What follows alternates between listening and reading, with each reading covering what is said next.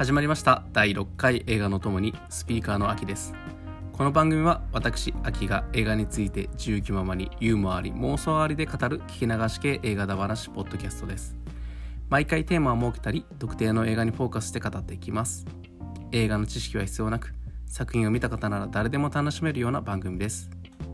基本ネタバレありで話しますのでまたテーマになった映画を見られてない方は見た後に聞かれることをお勧めします。それではよろしくお願いします。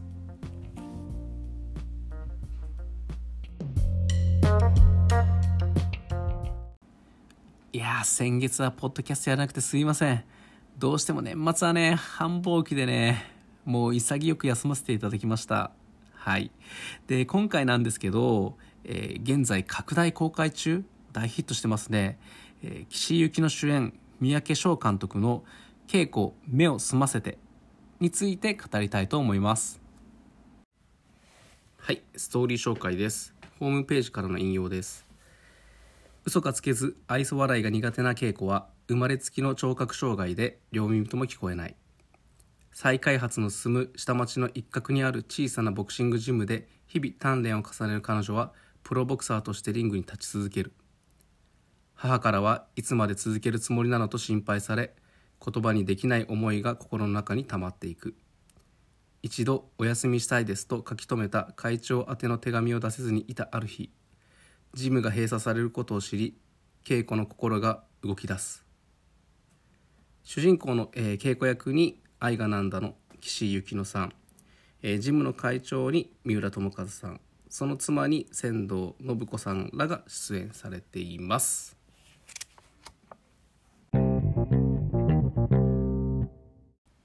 れね年末に見たんだけど最後の最後でねベスト3級の映画来たってね大興奮してたんですよ。でこれあんまり注目されてなかった作品なんですかね。なんか結構チケットを買ってる時にさ稽古目を覚まして1枚みたいな。タイトル間違ってる人結構いて。え稽古五輪中なん？みたいな。ね。まあそういう僕もまあ、実はねあんまりこう期待してなかったんですよ。なんか予告編見た時にあんまりこう面白そうだなって思わなくて。でだけど本当に開始数分であこれはやばいと思ってもう本当に映画の世界に引き込まれる感じがあってもうすぐね背筋伸ばして見てました、えーまずざっくりおすすめのポイントなんですけどもうやっぱりね今作の岸井ゆきのすごい。もう久しぶりにこう役者の力を感じた作品でしたね。もう彼女のボクサーとしての、えー聴覚障害者としてのリアリティがこの物語世界に入りやすくしてくれてるっていうのは間違いないしやっぱりぐっとね観客の焦点フォーカスをその稽古に定めてくれる感じがすごくある。でなんでそんなリアリティがあるかっていうと、まあ、演技以前にやっぱり肉体のまず仕上がり感とでカットでこうごまかさないんですよねあのボクシングしてるシーンっていうのを普通ねこうボクシング映画とかだってやっぱりこう、まあ、リズムを作り出すためにこうカットを細かく刻んだりとか、まあ、そういったそういうふうにやることでやっぱりこう、まあ、ごまかしも効くっていうのはあるんだけど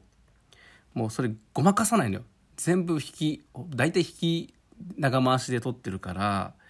もうごまかしがないっていうことで本当に彼女の動きがちょっとでも変だとやっぱりボクサーに見えなくなってきちゃうし、うん、だから本当にそのそれができるってやっぱ素晴らしいなっていう、うん、だから本当にこう嘘くさくないんですよね、うん、だから本当に岸井ゆきのがボクサー役に挑戦してるっていう感じじゃなくてちゃんと一ボクサーの行動を私たちがこうウォッチしてるっていう感情になるというか。でそれでいて言葉も不自由な主人公でほとんどね喋ることもしないのでこのボクシングしている姿と表情でいろいろ表現しなきゃいけないんだけどそれを本当に見事に本当やり遂げている。で基本不愛想な表情とかこう真顔が多いんですよ。ね。で不機嫌そうな顔してるし常に。だけどそんな彼女がふとした時にね出る笑顔が本当に可愛いんですよね。ほっとするし本当にギャップ萌えですよ本当に。そのギャップ萌えだけで1800円の価値ありますからね。でこの映画デジタル全盛の時代なのにフィルムで撮られてるんですよねこうしかも普通劇場用映画って 35mm フィルムが主流なんですけどこれ 16mm で撮られててで最近劇映画でも 16mm 使うことがあるみたいです昔の自主映画とかねやってた人だと分かると思うんですけど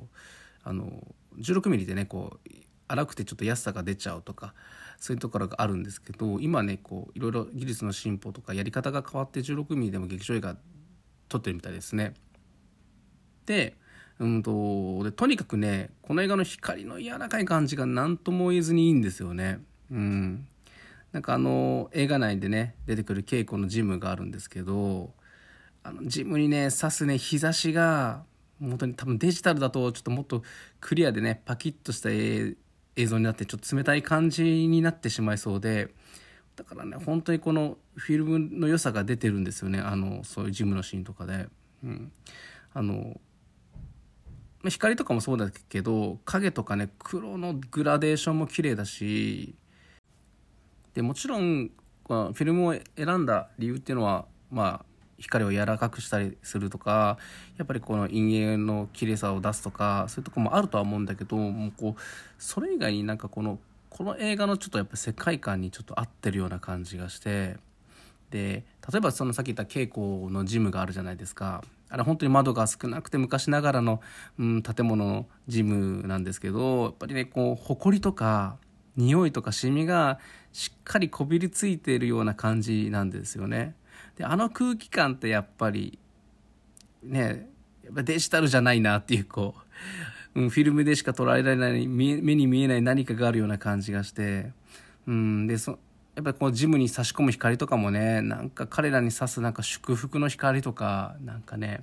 うん、ガーディアンに見えてね来るんですよね本当に。うん、で本当にその稽古に通ってるこのボロいジムっていうのがそういう優しい光が差し込む場所なんですよね。うん、で一方でこう、まあ、対照的なジムでこう街再開発のね進んだ街の、まあ、新しいジムっていうのが出てくるんだけどやっぱりね明るくて真っ白でさもうなんだろう人一人人のなんか匂いを感じさせないようなねうんジムなんですよね。でもう誰もが単一化して見えてされちゃうような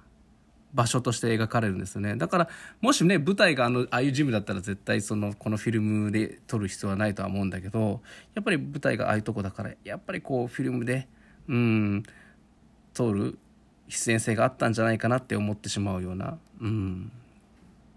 本当にこのフィルムならではのね優しい映像で稽古の姿を見守るっていうそれだけでもね本当に見に行く価値のある映画だと思っています。はい。でここら辺からねちょくちょくネタバレも入ってくるのでまだ見てない方は気をつけてくださいね。はい。でボクシング映画って普通こうボクシングの上達の過程だったり、まあ、トレーニングの過程をねしっかり見せるんだけど、まあ、もちろんこの映画でもそれはしてあるんだけどどちらかというとね稽古の心の変化の過程だったり精神的な成長をこう見守る見守るっていうのがこの映画のまあなんだろうなこう見せたいところだと思っててでこう稽古ってこう自分の障害が原因でかもしれないんだけど自分の内にこもってるじゃないですか。まあ、それもしょうがないなって感じでこの映画ではこう聴覚障害者の大変な日常をしっかり描いてるんだけどやっぱり彼らっっていうのは見た目でね障害っていうのをこう判断できないじゃないですか。パッと見は普通の人なので。だからこう日常的にこう他人にねキレられたり存在をないものにされてこう無視されちゃったりとか。でそういった経験もあってもうやっぱり彼女は自分の悩みをね自分で抱え込むようになってきてるような感じがするんですよ。本当は抱え込まずに、ね、他人に話せばいいんだけど話してもその状況が変わらないとも分かってるからこう他人を信頼してないからこう、ね、自分から自己開示もしないじゃないですか。例え弟にさえね。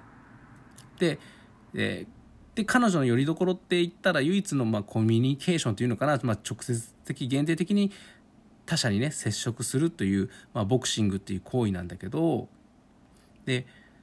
でもねそんなボクシングもこう同じ聴覚障害者の中ではあまり興味持たれてないっていうか まあ、ホテルのおばさんは覗くんだけど、まあ、彼女手話できてね、えー、友人とこうカフェでね話すシーンがあるんだけどどこか本心で楽しんでる感じでもないし話を聞いてるだけでこう能動的に会話に参加してない。うん、でその障害から来るものっていうのとやっぱりこう理解されないっていうその2つのねこの孤独感とか疎外感が彼女をこうやっぱりこう大きく包み込んでしまっている。でそれがまあジムの会長や、ね、トレーナーの人弟やその彼女と交流していく上で少しずつ変わっていくでその流れがねすごく感動的でうんで劇的に変わるわけではないんだけどなんなんていうかなこう徐々に変わっていく。最初の弟の彼女がね家にいたらこう自分の部屋のドアを閉めてねあの拒絶するじゃないですか。だけど最後は、まあ、交流してねドアは開放したままになるしうん。でそんなねこうやっぱりこう変わりつつある稽古がさ会長と会長の奥さんが稽古のこう最後ねトレーニングノートを読むシーンがあるじゃないですか。あれで初めてねその彼女はちゃんと他人にね自己開示とか、まあ、まあ、対話をするっていうことになるのかな。うん。それによってまあ彼女っていうのはああやっぱりこう他者を受けるようになるしまあ、ホテルのバイト君にも仕事を教え始めるし、ね、弟の彼女にもダンスを教えてねもらったりさ、うん、だからなんだろうなそのボクシング映画なんだけどやっぱり彼女がなんて自分の殻を破ってでコミュニちゃんと人と人とのなんていうのかなコミュニケーション対話ができるようになるっていうそういうまあ、映画にも見えるんですよね。うん、だからこう試合もボクシングの試合もこう練習で学んだこう他者とのコミュニケーションの仕方を冷静に実践できるかっていう場にも見えてくるっていうかね、まあ、あのミット打ちなんてね本当に立派なコミュニケーションなんだけどでなんていうかなこう基本的に彼女っていうのはボクシングもそうなんだけど一方的に殴るっていうか攻撃に出るみたいな感じでよく相手をちゃんと見なさいみたいな感じで怒られるじゃないですか。でなんかもう痛いのは嫌いみたいな感じでで突っ込んでっちゃうみたいな感じなんだけど相手をよく見るっていうのはまあコミュニケーションで言うとやっぱり相手まあ会話とかでもそうだけどやっぱり相手が何を言いたいかとか何どういうことを話なんていうのかな話したいかってこう理解しながらこうコミュニケーションを取っていくわけじゃないですか。でも彼女は本当にそういうことがあの、ま、全くできなくて一方的なでまあ最終的にねやっぱりその彼女もなんとなくこうそうそういったものが分かって、ね、あのもう一回走り出していくんだけどなんかそこのねなんかボクシング映画なんだけどそのボクシングを通して彼女がやっぱりこう一人の人間として成長していくっていう過程が身の見せ方がねすごくなんか面白いなって、はい、思いましたね。でそういったねこう稽古の精神的成長に欠かせないのっていうのはやっぱりこうジムの人たちで、うん、彼女にとっては疑似家族とか精神的な家族になってる気がするんですよね。もうこの映画ってなんかいい感じでファミリー感あるじゃないですか。まあそういうのってそういうところから感じるのかなっていう感じがしちゃってで特に稽古と会長の関係ね、うん、あれどう考えてももう父と娘じゃないですか。帽子をかぶらせるシーンとかも親子感あるしやっぱり一番そうだなやっぱり鏡をねこう前にしてこう一緒にシャドウするシーンがあるじゃないですか、まあ、稽古は涙を流すシーンなんだけどやっぱりあれってやっぱ父の行動を見て必死に真似する子供みたいじゃないですか。で真似るって行為ってやっぱり人間のやっぱ初期のねコミュニケーションで非常に大切な行為だと思うんですよ。子供は親の動作だったり言葉を真似ることで人としてちょっとずつ成長していくからだからやっぱりね会長がお父さんに見えてくるんですよね。うん、だからジムを畳むって話の時に失望したってなるのはなんかこう思春期のねなんかこう娘と父みたいな感じでね 怒るのがすごい わかるんだよね。うん、でこの映画のね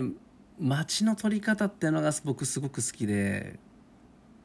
この映画の舞台って東京の隅田川と荒川に挟まれた辺りだから墨田区とか江東区とからへんだと思うんだけどあのこう一見ね何も昔から変わってない街の佇まい。でもそこの街をこうクローズアップしていくと少しずつ変わり始めてる人々の生活が見えてくるみたいなね。まあコロナ禍であったりジムの閉鎖だったり住んでる人種とかね国籍がもういろいろあったりしまあ再開発でね街自体が変わっていく感じ。でもどんなことが起きようともこう街っていうのはこう静かにそこに住む人々をこう見守ってるみたいなね。あの感じがなんかいいんですよね。で街を街の姿をね映す前景とかにはね人自体はそんなに映ってないんだけどやっぱり通り過ぎる電車だったり映し出される団地だったり車だったりねあと生活音だったり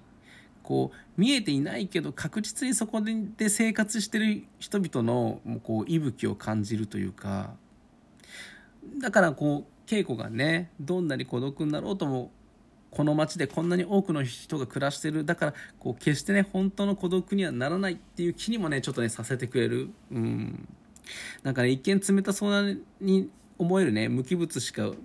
てないようなねシーンなんですけどなんかそうも見えてくるこの映画の力でっていうのがうん僕この映画のね街の撮り方、うん、好きなんですよね。まあいろんな方がねもう言ってるとは思うんだけどとにかくこの映画の音演出が素晴らしいんですよね。この映画ってこう環境音とか生活音をかなり強調しているんですよ。で街を歩くシーンだけでも消防車とこうサイレンが共にね出てきたりもうあえてそんなそこ入れる必要ないのにね。こうで私たちのね生活っていうのがとても多くの音に囲まれて生きてるってことを、まあ、再確認してさせてくれるしこう音を強調することで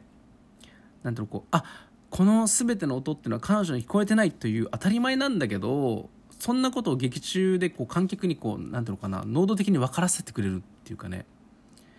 うん、で観客を彼女の状況にこう、まあ、集中させて、まあ、感情を移入させるというかさ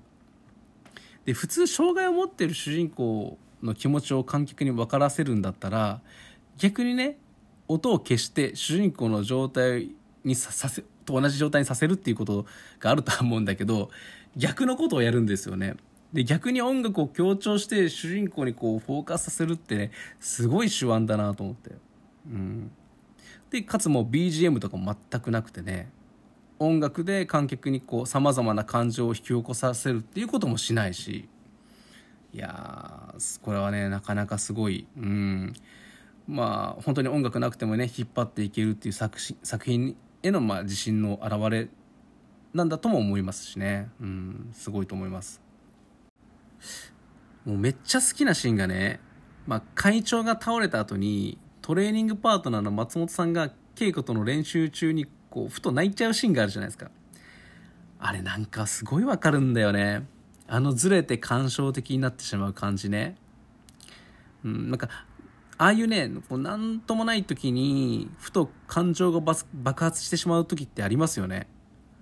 もう僕もね中学生の時にね大好きな祖父が死んだんですよ。でその知らせを聞いた時もお通夜の時もね悲しいどころか一滴の涙も出なくてでそれで、まあ、お葬式も終わって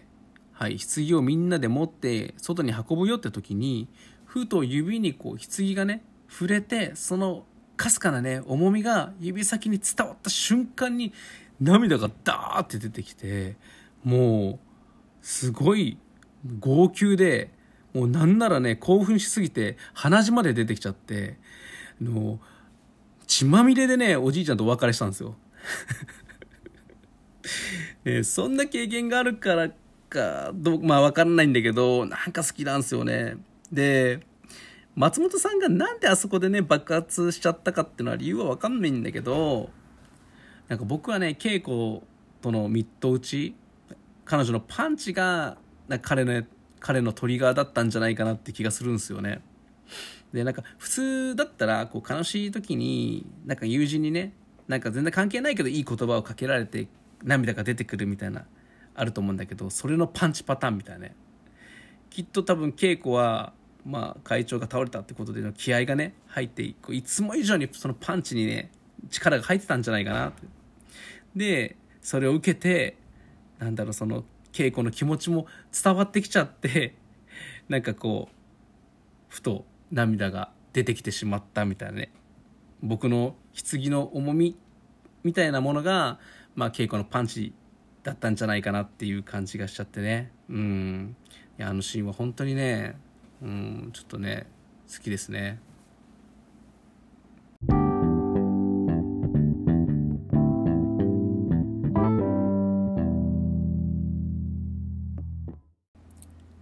第6回映画のともにいかがだったでしょうか？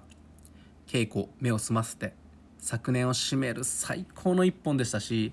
岸井ゆきのさんの凄さをね再確認できた素晴らしい作品でした。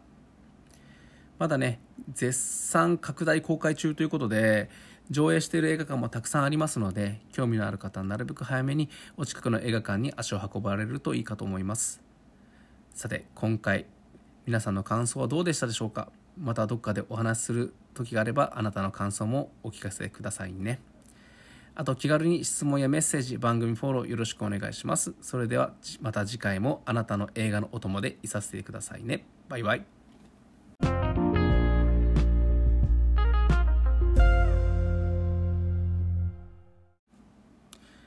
いやちょっとね久しぶりに仙道信子さんをこの映画で見たんですけどあのホッとするね。明るい感じが最高ですよね。多分この映画見た方みんな好きになるんじゃないですか。もうね夫の三浦友和がこうこれ終わったら温泉か沖縄に行こうかみたいな言った後に温泉みたいなあのね あの感じとかすごいいいしね稽古のが試合で負けちゃった時のさなんかお腹減っちゃったねみたいな。落ち込んでる相手に対してこう気の触らない程度のこの明るいあ言い方っていうかねその場に言葉を残さない感じっていうかねこう言った言葉が空気にこう分解されていく感じね。なんかあの独特の雰囲気が最高でしたね。今後もねもっと映画に出てほしいですね。はい。本当はねこれだけ別にあげようかなと思ったんですがまあかなり時期を逃してしまったので、え、ボリュームダウンしてここでちょっとやります、えー、2022年の僕のベスト10映画ですね。まず昨年映画館で見た新作映画の本数は40本少ない。ポッドキャスト始めたらね見る本数減ってしまったというねなんか本末転倒なんですけど。まやっていきます。はい。では10位から。えー、窓辺にて9位派遣アニメ8位恋は光7位アフターヤン6位 RRR5 位裸足で鳴らせてみせ、な 言ってない。裸足で鳴らしてみせろ。4位、ファーストスラムダンク。という感じです。はい、えー、10位から4位がこんな感じになってまして、まあ、皆さんね結構見た作品も多いと思うんでまあちょっと僕はね今回5位のこの「裸足で鳴らしてみせろ」っていうのにちょっと話したくてでこれあの京都芸術大学を卒業された工藤里穂さんという方がね撮った、えー、2作目なのかなデビューから数えて。でえっ、とまあストーリーとかねちょっとあの、まあ、予告編とかそういうの見て、もらえばいいと思うんだけど僕がハッと思った、まあ、シーンがありまして、まあ、主人公の男の子なんですけどその子がまあちょっとまあゲイなのかバイセクサルなのかちょっとまあ何とも言えないんだけど、まあ、ちょっとそういう、え、好きな男の子がいてで、えっと、その男の子主人公の男の子を好きな幼なじみの女の子がいるんですよ。ね、でお互いなんとなくまあ、主人公も彼女が自分のことを好きだな恋があるなっていうのは分かってるけどその応じることができないみたい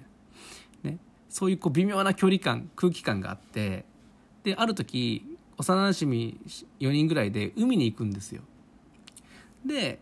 で主人公とその女の子が、まあ、ビーチでこう佇んでて、まあ、ちょっと暇だからこう砂山を作ろっかみたいな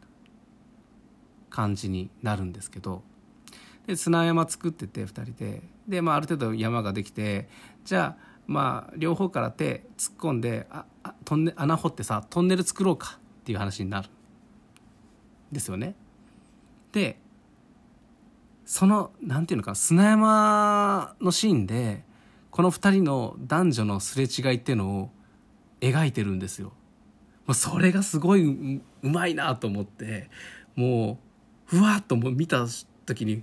声出ちゃったぐらい素晴らしいんですよ。なんでねちょっともしよかったらまだねもう全国公開終わってるとは思うんだけどちょくちょくねあの東京とかでもあの単発で、えー、上映されてるので、えー、もしよかったら映画館に、はい、見に行ってみ見てください。はいそれではまあね、えー、良いのね「スラムダンクとかまあいいですよね。もう皆さんもう見てる人がいいから。じゃあでは、えー、それではじゃあ第3位発表していきたいと思います。はい。3位は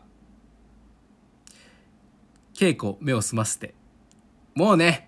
もう今やったばっかだからね。大体それ聞いてから来てるからまあいいよね。感想言わなくたって。はい。でではですね。2位。ウエストサイドストーリー。これもポッドキャスト聞いてくださいって感じだよ はい。まあそんな感じで。じゃあ第1位です「トップガンマーベリック」もうね。もう説明することないよねなんかね。まあまあそうだけど、まあ、ちょっとざっくりとなんでこれ1位あ2位と1位だったのかっていうとまあやっぱりウエストサイドストーリーって本当にこうまあ、だなんていうのかなこう昔の映画のリメイクとか続編とかになるとやっぱりすごくいろんなことをこうアップデートし現代的にアップデートし,、ね、して作らなきゃいけないじゃないですか。だから非常に制限があると思うんだけどそれをちゃんと一つずつクリアしてえー、綺麗にでしかも今今作られるべき映画にしてしかも面白くできてるっていうのが本当にウエストサイドストーリーでもう本当にこれ見た時も今年の1位だなと思ったんだけどもう「トップガンマーヴェリック」見た瞬間に、まあ、もちろん「トップガンマーヴェリック」もいろんなことを気にし,、ね、しながら作られてる作品ではあるんだけどでもねなんか敵の国とかも雑な説明だし なんかそんなことよりもこの圧倒的なこの映画に対する思いと力量なんていうのこうまあなんだろうな物量となんていうのかな力技でもうねじ伏せれるんだっていうのを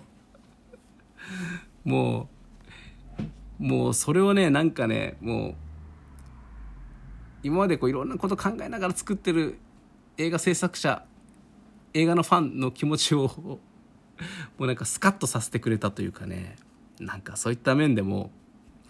なんかもうもうしょうがないでしょうっていう感じでもう「トップガンマーヴェリックは」もう、まあ、1位ですね。はい。そんな感じでしたかね今年はもう自分でもなんかあの毎年まあこうベスト10とか作ってんだけど、トップガン、トップガンを1位に持ってくる ことがあるんだって意外に思っちゃったぐらい、あんまりこういうの入れない人なんですけど、まあ、まあ今年はね、あ、去年か。去年はしょうがないですね。はい。また、今年もいっぱいいい映画にね、出会えることを、はい、期待しています。それでは、今回はこんな感じで、えー、また来月お会いしましょう。ではでは。